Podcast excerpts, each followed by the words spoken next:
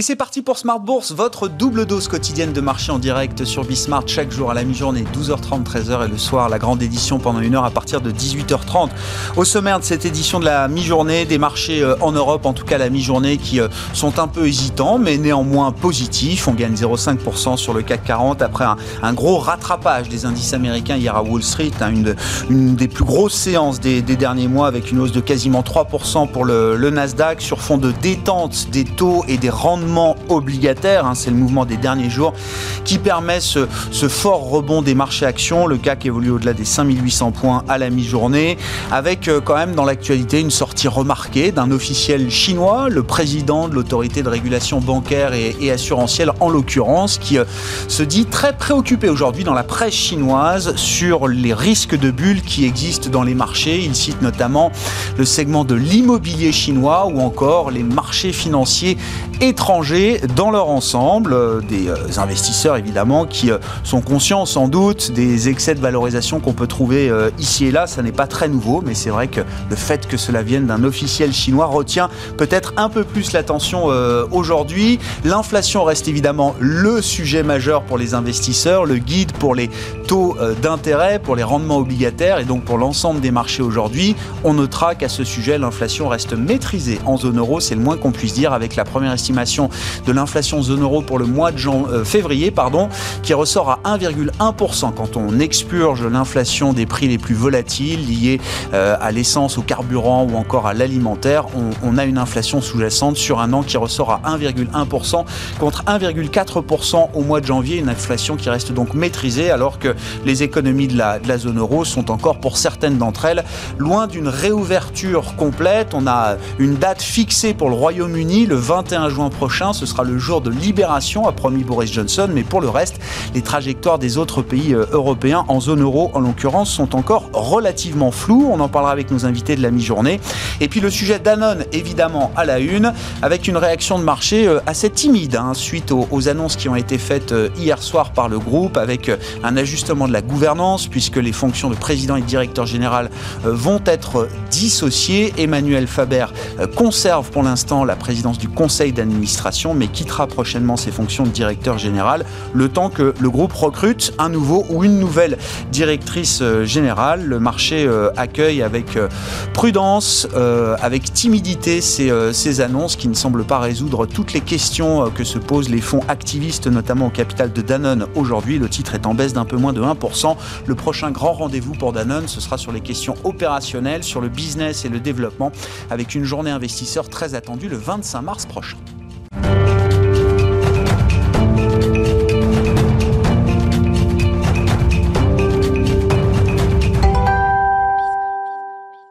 Les marchés digèrent plutôt bien les mouvements des derniers jours sur les rendements obligataires, notamment avec des indices européens positifs à mi-séance.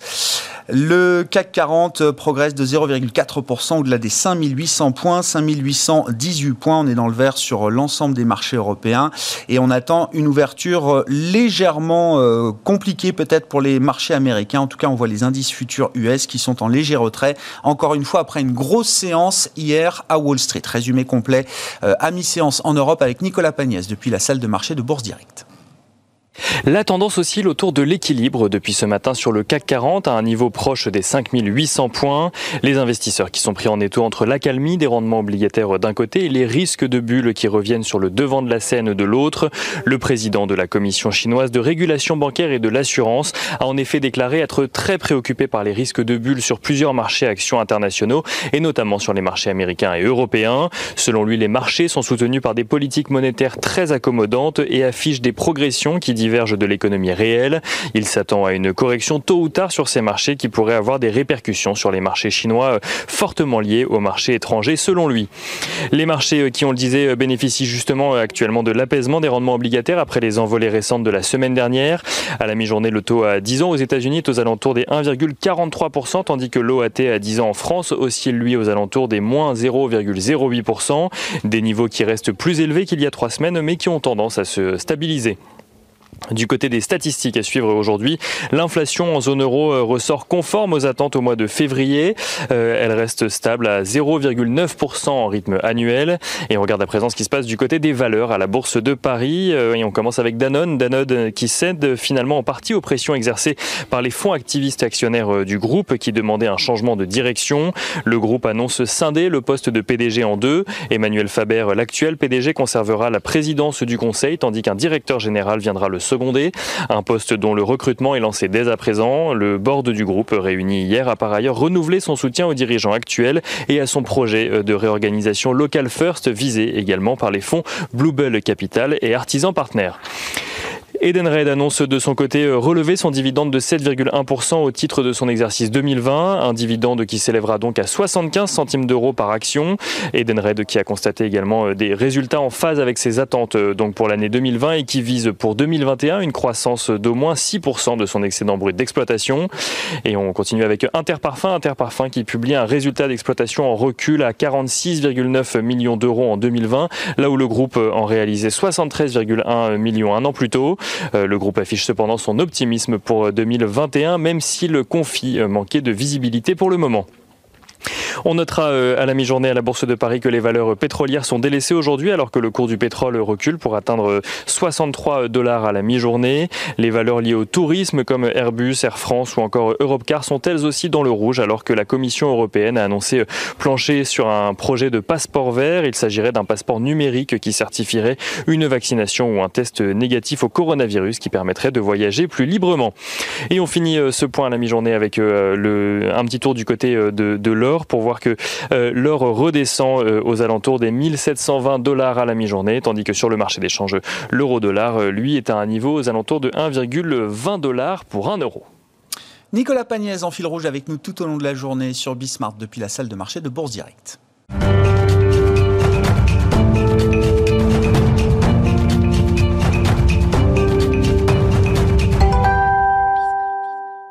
Quels sont les, scénarios de marché à avoir en tête en cette, euh, ce début de mois de mars? On en parle avec les équipes de CPR Asset Management avec nous chaque mardi à la mi-journée par téléphone. Et c'est Laetitia Badeski qui est avec nous aujourd'hui, directrice des études et de la stratégie de CPRAM. Bonjour et bienvenue Laetitia.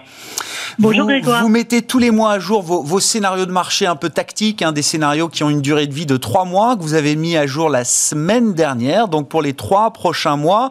Intéressant de noter qu'il y a aujourd'hui trois scénarios pour vous euh, sur les marchés, euh, Laetitia, un scénario central qui est celui d'une normalisation graduelle, on va dire une poursuite de ce qu'on connaît depuis, euh, depuis quelques temps. C'est un scénario central auquel vous attachez une probabilité de 60%. Non, la, nouveauté, c'est qu'à côté de ce scénario central, il y a un scénario qui est celui de l'emballement, l'emballement de l'inflation, l'emballement des marchés obligataires. Laetitia, qu'est-ce qui peut nous faire passer d'un scénario de normalisation graduelle à un scénario d'emballement, notamment sur les taux américains? Alors effectivement, euh, Grégoire, c'est la nouveauté. Hein. Nous avons introduit ce, nouveau scénario euh, alternatif euh, la fin à la fin de la semaine dernière. évidemment, quand on a vu la réaction des marchés obligataires depuis quelques semaines, mais avec la forte accélération de la semaine dernière, on était obligé de prendre en compte ceci. Et puis, conformément aux, aux chiffres publiés, où on se rend compte que l'économie américaine va plutôt mieux, même s'il reste, hein, et, la Fed le signale toujours, 10 millions d'emplois à pourvoir pour retrouver le niveau d'emploi précédent euh, le début de la crise. Euh, on reste avec des bonnes données et surtout quand on voit euh, les données de consommation, de revenus, d'épargne des ménages américains, on ne peut que penser qu'il y a potentiellement un risque d'emballement, en tout cas d'une accélération de l'offre qui serait bien supérieure à la, pardon, une accélération de la demande qui serait bien supérieure à l'accélération de l'offre et donc pourrait créer des, tensions inflationnistes dans cette économie euh, américaine. Et c'est un peu ce qu'on essaie de, montrer dans ce scénario-là, de prendre en compte ce risque-là. Euh, on a euh, quelques déclencheurs, hein, potentiellement, les, discours sur la, la, mise en œuvre d'une hausse du salaire minimum, d'une sur l'essence aux États-Unis, chose qui ne s'est pas produite depuis des années. Euh, tout ceci pourrait euh, accélérer hein, cette tension inflationniste.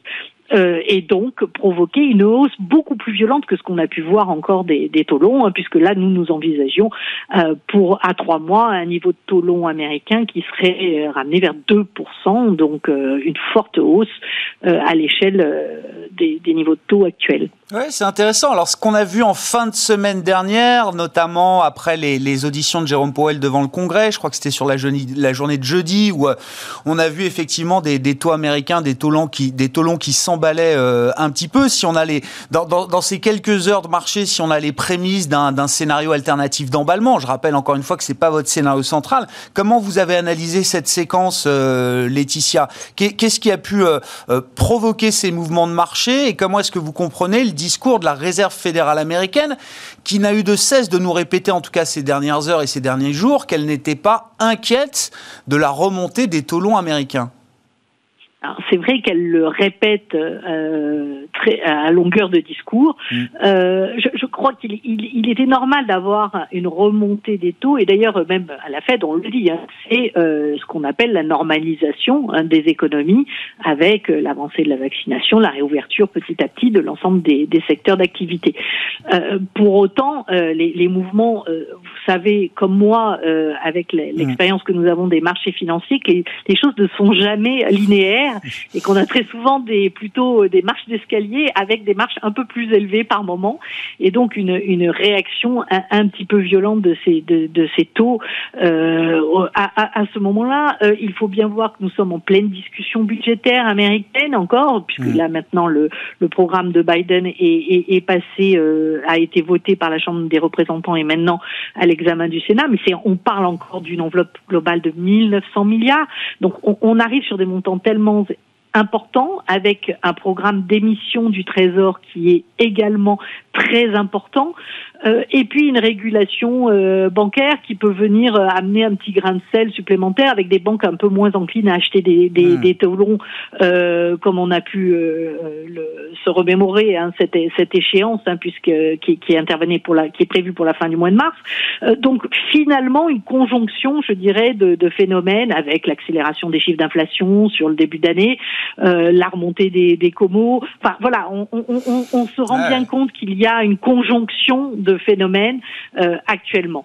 Maintenant, euh, comme la, la, Banque d'Australie l'a bien expliqué, puisque le phénomène n'est pas non, euh, uniquement lié aux États-Unis, hein, on l'a vu même sur les taux australiens qui ont été très très violemment heurtés la semaine dernière mmh. également. La Banque centrale ce matin a été très claire, elle interviendra, elle ne veut pas que les taux s'envolent.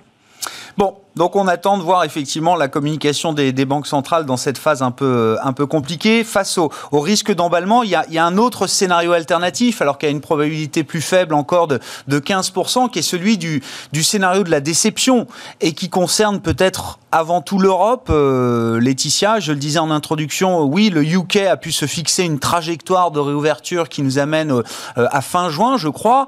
Euh, quand on regarde du côté de la zone euro, les trajectoires des uns et des autres ne sont pas encore euh, pleinement établi, c'est le moins qu'on puisse dire. Il y a encore un flou qui, euh, qui persiste autour de la capacité des économies européennes à rouvrir dans les prochains mois.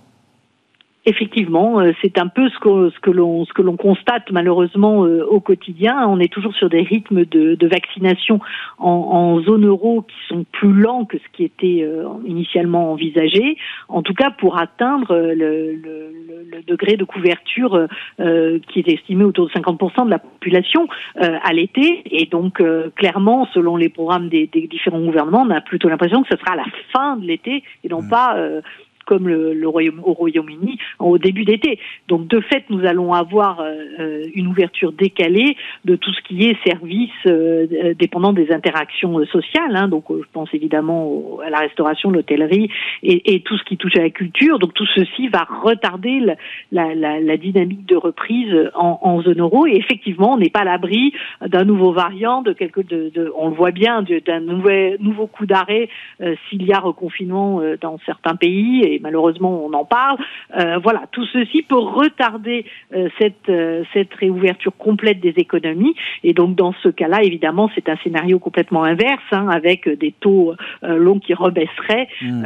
et, et, et, des actions qui ont des marchés actions qui retrouveraient hein, les, les, paniers plutôt de, de, de valeurs, ce qu'on a appelé stay at home, hein, donc qui, ont, qui avaient été favorisés tout au long de la, de la crise Covid.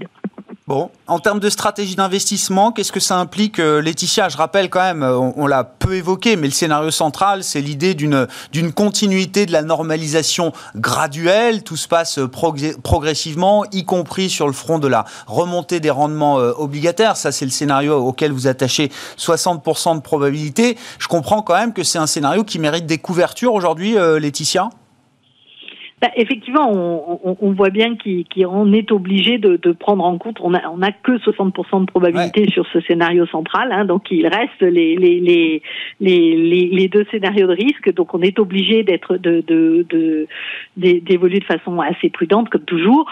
Euh, euh, maintenant, c'est un scénario dans lequel la rotation sectorielle se poursuit sur les marchés mmh. actions et donc permettre des, des, de quand même une exposition aux, aux actions euh, de la zone euro euh, qui ont euh, une composition sectorielle plus favorable euh, au Japon, évidemment, et puis aussi aux pays, aux pays émergents euh, qui bénéficient hein, de cette de cette euh, normalisation, je dirais, avec pour l'Amérique latine les, les, les, les, prix des matières premières et la demande en matières premières, et puis l'Asie qui continue de, de, bien performer dans un dans un tiré par un commerce international assez dynamique. Donc tout ceci nous, nous permettrait d'être encore exposés sur les marchés actions via ce, ce scénario dans le cadre de ce scénario. Merci beaucoup Laetitia. Merci pour euh, cette, euh, cette, analyse et la présentation de ces scénarios de marché, je le rappelle, hein, des scénarios tactiques qui sont réajustés tous les mois chez CPRAM, des scénarios de marché à trois mois donc qui, ont été mis à jour ces, ces derniers jours. Merci beaucoup Laetitia Baldeschi qui est avec nous par téléphone, directrice des études et de la stratégie de CPR Asset Management.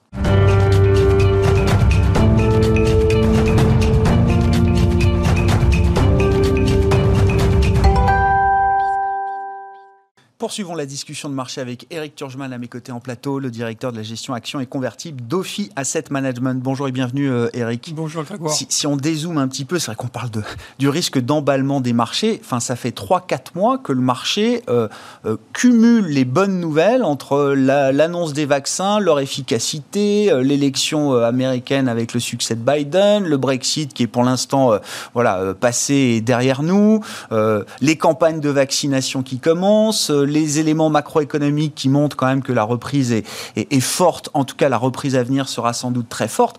Beaucoup de bonnes nouvelles intégrées dans ces marchés aujourd'hui. Est-ce que ça va trop vite, euh, Eric? Alors en fait, hein, euh, j'entendais ce que disait Laetitia juste avant. Euh, il y a effectivement trois scénarios. Je pense que tout le monde a à peu près ces scénarios. Donc ça continue lentement mais sûrement, on va mm. dire, avec le beurre et l'argent du beurre. Hein. C'est-à-dire le beurre, c'est reprise économique, on sort de la pandémie, peut-être dans trois mois, dans six mois. Mais à la limite, euh, les marchés considèrent que c'est derrière nous. Donc, euh, les marchés considèrent que les vaccins finiront par l'emporter. Premier scénario. Et avec en plus, donc ça c'est le beurre, et l'argent du beurre, c'est que les banques centrales restent toujours très accommodantes. Donc là, vous avez un scénario où vous avez les profits qui, qui, remontent, de toute manière, vu ce qu'ils ont, la manière dont ils ont baissé en, 2020, ils ne peuvent que remonter, et des taux qui restent très bas. C'est le scénario que joue le marché, et c'est pour ça qu'on est euh, au plus haut historique hein, euh, sur à peu près tous les marchés. Le CAC, c'est un peu moins vrai, mais si vous le prenez en coupon réinvesti, ce matin, il est au plus haut euh, ah historique. Donc ça, c'est le premier scénario. Après, effectivement, il y a les deux autres scénarios. Euh, alors, le scénario de risque récessionniste, c'est les vaccins ne marchent pas, ou il y a un nouveau variant en dehors de ce qu'on a connu, et les vaccins seraient efficaces qu'à 20 ou 30 donc là, on replonge euh, comme le. Ah, c'est retour à la case départ, quasiment. Oui, c'est ça. on revient avant le 9 novembre. Quoi. les taux euh, replongent, le Bund à moins 1%, mm. peut-être pire, et les banques centrales qui alimentent, euh, et les craintes récessionnistes. Et puis, il y a depuis quelques jours, en fait, le scénario un peu de. pas d'inflation, parce qu'on est loin de l'inflation, mais est-ce que les banques centrales peuvent tenir euh, euh, des taux toujours bas avec quand même une, reprise si finalement euh, ça rebondit? Et ça, on voit bien que c'est quelque chose d'assez nouveau. Et ça vient euh, titiller les, marchés. Euh, contrairement à l'adage qui veut qu'on on ne se met pas en face d'une banque centrale et de la Fed euh, a fortiori, là vous dites qu'il y a quand même des investisseurs dans le marché qui, qui, sont prêts à aller tester justement la crédibilité de ces banques centrales, oui, qui essayent de maintenir un peu le meilleur des deux mondes, à la fois en nous disant, oulala, on est très très loin d'avoir complété la reprise, il faut qu'on reste très très accommodant, mais en même temps, on est bien obligé d'acter le fait que oui, la normalisation est déjà en train de se, se mettre en place, notamment dans une économie comme l'économie américaine. Oui, alors les discours ne sont pas tout à fait les mêmes d'ailleurs. Hein. Mm. Le discours de la Fed et de la BCE. La BCE est très euh, dovish, hein, en disant de toute manière on continuera quoi qu'il arrive. Euh, ok. Euh, c'est trop tôt pour nous. C'est voilà, trop tôt et ils n'ont ils ont pas tort. et puis la Fed qui est un peu moins explicite. c'est pour ça d'ailleurs que les taux américains ont monté sans doute un peu plus que les taux européens. Euh, est-ce que les marchés peuvent aller euh, tester euh, la, question, c'est que tant qu'on n'a pas réellement d'inflation, tant que c'est que des, craintes, on peut admettre effectivement que les banques centrales continuent à être là et maintiennent des taux à zéro. La question, c'est le jour où on aura des indices d'inflation un peu plus élevés, c'est-à-dire si on a de manière durable un peu plus de 2%, entre 2 mmh. et 3%, en, théorie financière, les taux euh, long terme devraient être euh, égaux à la somme de la croissance et de l'inflation. Si on avait une inflation entre 2 et 3% avec une croissance qui rebondit, en, théorie, on devrait avoir des taux à, plus de 5% Mais ça, on sait que c'est pas possible parce que ça ruinerait notamment les États qui sont euh, surendettés. Donc, on a les banques centrales qui disent vous inquiétez pas, même s'il y a de l'inflation, on continuera à, tenir, à maintenir les taux à zéro. Mais dans ce cas-là, enfin, la question va être sur la monnaie. Parce que si vous avez effectivement, si vous aviez de l'inflation, ce qui n'est encore vraiment pas le cas euh, aujourd'hui, donc vous avez normalement une déperdition de, de la monnaie. Et ça, c'est compensé par, euh, par des taux qui doivent être plus élevés. Si vous avez toujours des taux à, zéro, voire négatifs, mm. Ben, ça veut dire que dans 10 ans, vous avez perdu, euh, il y a une perte de pouvoir d'achat avec votre monnaie. Et donc, on peut avoir un risque sur, euh, sur, la, devise. Sur la devise. Alors, tant que tout le monde fait la même chose, on peut dire, vous inquiétez pas, parce qu'une monnaie s'évalue l'une par rapport à l'autre. Si tout le monde fait euh, un peu open bar, il n'y aura pas d'évaluation, de, entre guillemets. Mais ça, c'est pas complètement évident. Et après, cas extrême, si on a vraiment perdu de confiance dans le yen, dans l'euro, le, l'euro le dollar, etc., c'est euh, quelque chose qu'on n'a pas vraiment connu depuis mm. euh, des décennies, mais c'est une, perte de confiance totale, d'où peut-être hein, euh, les crypto-monnaies quelque part, l'or, l'immobilier et tous les actifs réels, s'il y avait cette perte de la monnaie. Donc on voit bien que c'est un sujet qui, qui commence à, venir. Ah mais c'est ça moi je retiens de votre discours, ça n'est que le début. C'est-à-dire que votre sentiment, c'est aujourd'hui l'inflation, on en parle, mais elle n'est pas encore là le, vrai test, on va dire, pour euh, les banques centrales et pour les marchés, c'est quand on aura ces fameux indicateurs d'inflation qui seront largement au-delà des 2, voire 3% peut-être pour l'économie américaine. C'est pas encore le cas. On sait que ça va être le cas sur les prochains mois. Là. Si on les a, oui. Pour l'instant, effectivement, euh, c'est pas. Est-ce qu'on, enfin, on sait, euh, on sait aux États-Unis, mais alors la, question, c'est est-ce que c'est quelque chose de ponctuel et ça redescend, ou est-ce qu'il faut se réhabituer avec une inflation à plus de 3% Si on est persuadé qu'il faut se réhabituer à une inflation à plus de 3%. Euh, soit les taux remonteront aux mmh, États-Unis, mmh, mmh. là on peut aller à plus de 4, hein, enfin voilà. Euh, soit la Banque centrale, ne voulant pas faire remonter les taux, restera, appuiera sur le, sur le frein, mais derrière, on aura des vraies questions sur, le, sur les monnaies. Mais aujourd'hui, ce qu'il y a, c'est qu'il y a des craintes inflationnistes, mais il n'y a encore pas vraiment de, de, vraiment de preuves. Alors aux États-Unis, c'est un peu moins vrai, parce qu'il y, a des tensions sur les, salaires, sur l'emploi, et on voit qu'il y a des hausses de salaires un peu partout. Euh, en Europe, euh, on en est loin. On en est loin. Il y a beaucoup de chômage encore. Euh, il y a toujours les, facteurs long terme qui pèsent quand même sur l'inflation, que sont la démographie déclinante un peu partout dans le monde, mais notamment en Europe, et puis la technologie qui quand même permet d'avoir moins besoin des êtres humains avec la robotisation, etc. Donc il y a des pressions déflationnistes un peu long terme. C'est pour ça qu'on croit pas trop, enfin que les marchés ne croient pas trop à l'inflation. Et c'est pour ça que les taux, euh, taux français passaient à 0,01% pendant 10 euh, minutes. Mais on n'est toujours pas. Euh, voilà, il n'y a, encore pas de crainte massive, mais enfin, il y a des questionnements. Et sur les États-Unis, comment vous comprenez à ce stade la communication de la Réserve fédérale euh, américaine, euh, qui nous dit on est loin d'avoir tous les ingrédients suffisants nécessaires pour une inflation euh, durable, pérenne, ce sera transitoire, mais en même temps, on est content de voir les taux longs remonter. Est-ce qu'il y a, est-ce qu'il y a une ambivalence dans la communication qu'il va falloir rectifier? Est-ce qu'il y a peut-être même un peu de, de, naïveté de la part de la Fed qui veut contrôler quand même ses taux, mais qui dit aux investisseurs oui, c'est le, le bon mouvement. Moi, moi, ce que je pense, c'est que la Fed voit, en prospection, euh, voit sans doute des indices d'inflation à venir hein, sur euh, fin 2021, peut-être 2022, plus élevés qu'en Europe. Mmh. Et ils se disent sans doute, euh, il ne faudrait pas qu'on nous accuse d'être behind the curve et de devoir massivement remonter les taux si on avait à un moment donné de manière durable des taux d'inflation à 3%. Parce que là, ça ne justifierait pas d'avoir des taux aussi, aussi, loin. Et là, il y aurait un mouvement un peu brusque. En fait, ce qui gêne les marchés, actions notamment, c'est pas tant le niveau des taux d'intérêt que l'amplitude et la rapidité. Parce que la limite, si on nous dit les taux américains seront à 2% à la fin de l'année, mais en étant à 1,6 euh, en février, 1,7 en mars, 1,8 en avril, qu'on monte doucement, c'est pas Enfin, on peut s'en accommoder. Ce qui serait euh, terrible, si euh, la semaine prochaine, les taux américains passaient de 1,4, le niveau d'aujourd'hui, à, 2 d'un coup. Voilà, ça irait trop vite est, trop fort. Donc euh, je pense que la Fed essaye de, de guider. Euh, voilà. Les taux américains étaient à 2% euh, avant la crise. Avant la crise, hein, c'est-à-dire il y a un an. Enfin, il y a 14 mois, ils étaient à 2%. donc, ce ne serait pas complètement fou de les voir revenir à, ce niveau-là. Mais on voit bien que c'est le nouveau débat.